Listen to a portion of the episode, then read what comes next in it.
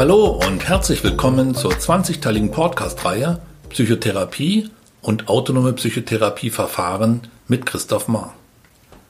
In diesem neunten Teil geht es um die traditionelle, lerntheoretisch-behavioristische Verhaltenstherapie.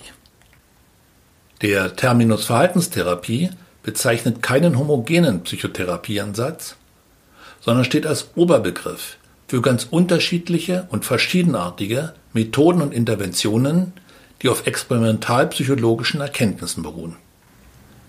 Dieser sehr pragmatische, lösungs- und problembewältigungsmethodenorientierte Therapieansatz blickt auf eine lange Entwicklungsgeschichte zurück. Im Gegensatz zu anderen Therapieverfahren erfuhr die Verhaltenstherapie jedoch weitreichendere Wandlungen. Die traditionelle Verhaltenstherapie beschränkte sich zunächst ausschließlich auf das beobachtbare Verhalten eines Menschen und verzichtete auf die Berücksichtigung möglicher innerer Konflikte und Variablen. Ab Ende der 1960er Jahre kam es durch die Integration kognitiver Konzepte, insbesondere von Albert Ellis und Aaron T. Beck, zur sogenannten kognitiven Wende.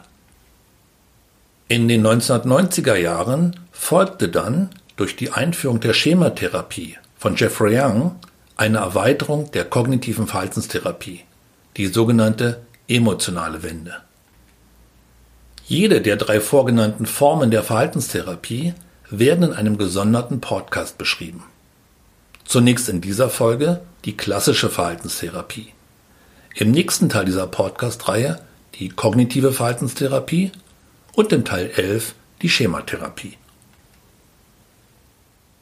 Die geistesgeschichtlichen Grundlagen der klassischen Verhaltenstherapie finden sich in erster Linie bei dem russischen Mediziner, Physiologen und Nobelpreisträger Ivan Petrovich Pavlov, dem Vater der Lärmpsychologie. Seine grundlegenden Entdeckungen machte Pavlov in den 1890er Jahren, etwa zeitgleich mit dem Beginn von Freuds Forschungen und der Entwicklung der Psychoanalyse. Weitere hier zu nennende Personen sind der US-amerikanische Psychologe John Watson und der ebenso wie Pavlov in St. Petersburg lebende und arbeitende russische Psychiater Wladimir Bechterew. Die Konstituierung der Verhaltenstherapie als klinisches Psychotherapieverfahren fand jedoch erst wesentlich später statt. In den 1950er Jahren wurde von drei voneinander unabhängigen Forschergruppen der Begriff Verhaltenstherapie eingeführt. Die führenden Köpfe dieser Forschergruppen waren der US-amerikanische Psychologe Burhus Skinner, der südafrikanisch-US-amerikanische Psychiater und Psychotherapeut Josef Wolpe und der deutschstämmige britische Psychologe Hans-Jürgen Eising. Die grundlegenden Lerntheorien, die primären Wege, auf denen Menschen ebenso wie Tiere lernen, sind die klassische Konditionierung und die operante Konditionierung. Jegliches Verhalten eines Menschen, im Spannungsbogen von erwünscht bis störend, wird als ein naturwissenschaftlich erklärbares Phänomen. Das heißt, als ein in bestimmten Situationen erworbenes Handeln betrachtet. Zugrunde liegende Konflikte finden keine Berücksichtigung. Mit anderen Worten, aus Sicht der traditionellen Verhaltenstherapie sind Störungen ein unter Belastung erlerntes Fehlverhalten. Das Verständnis vom Erlernen von Störungen als eine Maxime des traditionellen verhaltenstherapeutischen Menschenbildes verweist zugleich auch auf den Schwerpunkt der therapeutischen Behandlungen. Während beispielsweise die tiefenpsychologischen Verfahren und auch die Gesprächspsychotherapie andere Wirkfaktoren anführen, um Behandlungserfolge zu realisieren, setzte die Verhaltenstherapie von Anfang an auf störungsspezifische Problembewältigungsmethoden. Ihr Augenmerk liegt auf der Einübung neuen Verhaltens und sie fokussiert auf den Kompetenz- und Fähigkeitsaspekt des Menschen. Als Vertreter verhaltenstherapeutischer Problembewältigungsmethoden der ersten Generation werden folgend exemplarisch die systematische Desensibilisierung und die Reizüberflutungstherapie sowie das Selbstbehauptungstraining beschrieben.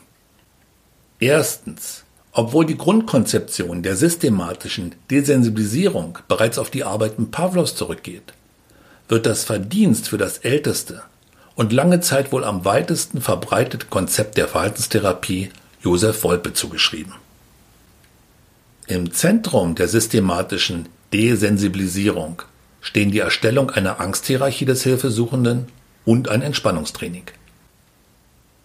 Zunächst soll der Betreffende alle angstauslösenden Situationen benennen und sie in eine hierarchische Anordnung nach dem Grad der Angstauslösung bringen. Des Weiteren soll er Entspannungstechniken erlernen. Hier kommt vor allem die progressive Muskelrelaxation nach Jakobsen zum Einsatz.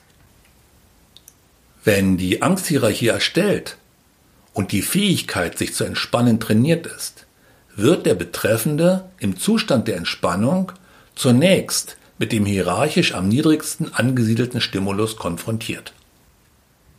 Anschließend wird er systematisch entlang der Hierarchie allen weiteren Angstauslösern ausgesetzt, endend bei dem am stärksten angstauslösenden Objekt. Diese Form der Behandlung erstreckt sich typischerweise über mehrere Sitzungen und wird gewöhnlich auch mehrfach wiederholt. Das Grundprinzip dieser Behandlungsform beruht auf dem therapeutischen Basiseffekt der reziproken Hemmung, der besagt, dass Entspannung und Angst nicht gleichzeitig existieren können und es sich somit um zwei sich gegenseitig hemmende Reaktionen handelt. Zweitens die Reizüberflutungstherapie, die auch Expositions- oder Reizkonfrontationsbehandlung genannt wird, lässt sich in zwei Formen unterteilen. Die erste Form ist das sogenannte Flooding, das für die verhaltenstherapeutische Praxis zumeist relevanter ist. Bei dieser Exposition geht es um eine Konfrontation in vivo, das heißt um eine Konfrontation mit dem realen Objekt bzw. der realen Situation. Bei der zweiten Form handelt es sich um die sogenannte Implosion, eine Konfrontation, die nur in der Vorstellung, also in Sensu stattfindet. Anders als bei der systematischen Desensibilisierung wird bei dieser Form der Behandlung der Klient ohne Entspannung zumeist gleich dem maximal angstauslösenden Reiz ausgesetzt. Im weiteren Verlauf wird er dann dazu angehalten, so lange in der Konfrontation zu bleiben, bis das Angstniveau deutlich sinkt. Eine solche Reizüberflutungssitzung kann sich durchaus über mehrere Stunden hinziehen. Gelegentlich wird der Hilfesuchende auch stufenweise an den stärksten angstauslösenden Reiz herangeführt. In diesem Fall würde der Betreffende beispielsweise bei einer zu behandelnden Höhenangst, zunächst mit einer moderaten Höhe, vielleicht einem Balkon im dritten Stockwerk, konfrontiert werden, bevor es um die Höhenkonfrontation auf einem Aussichtsturm oder einer hohen Brücke geht. Drittens.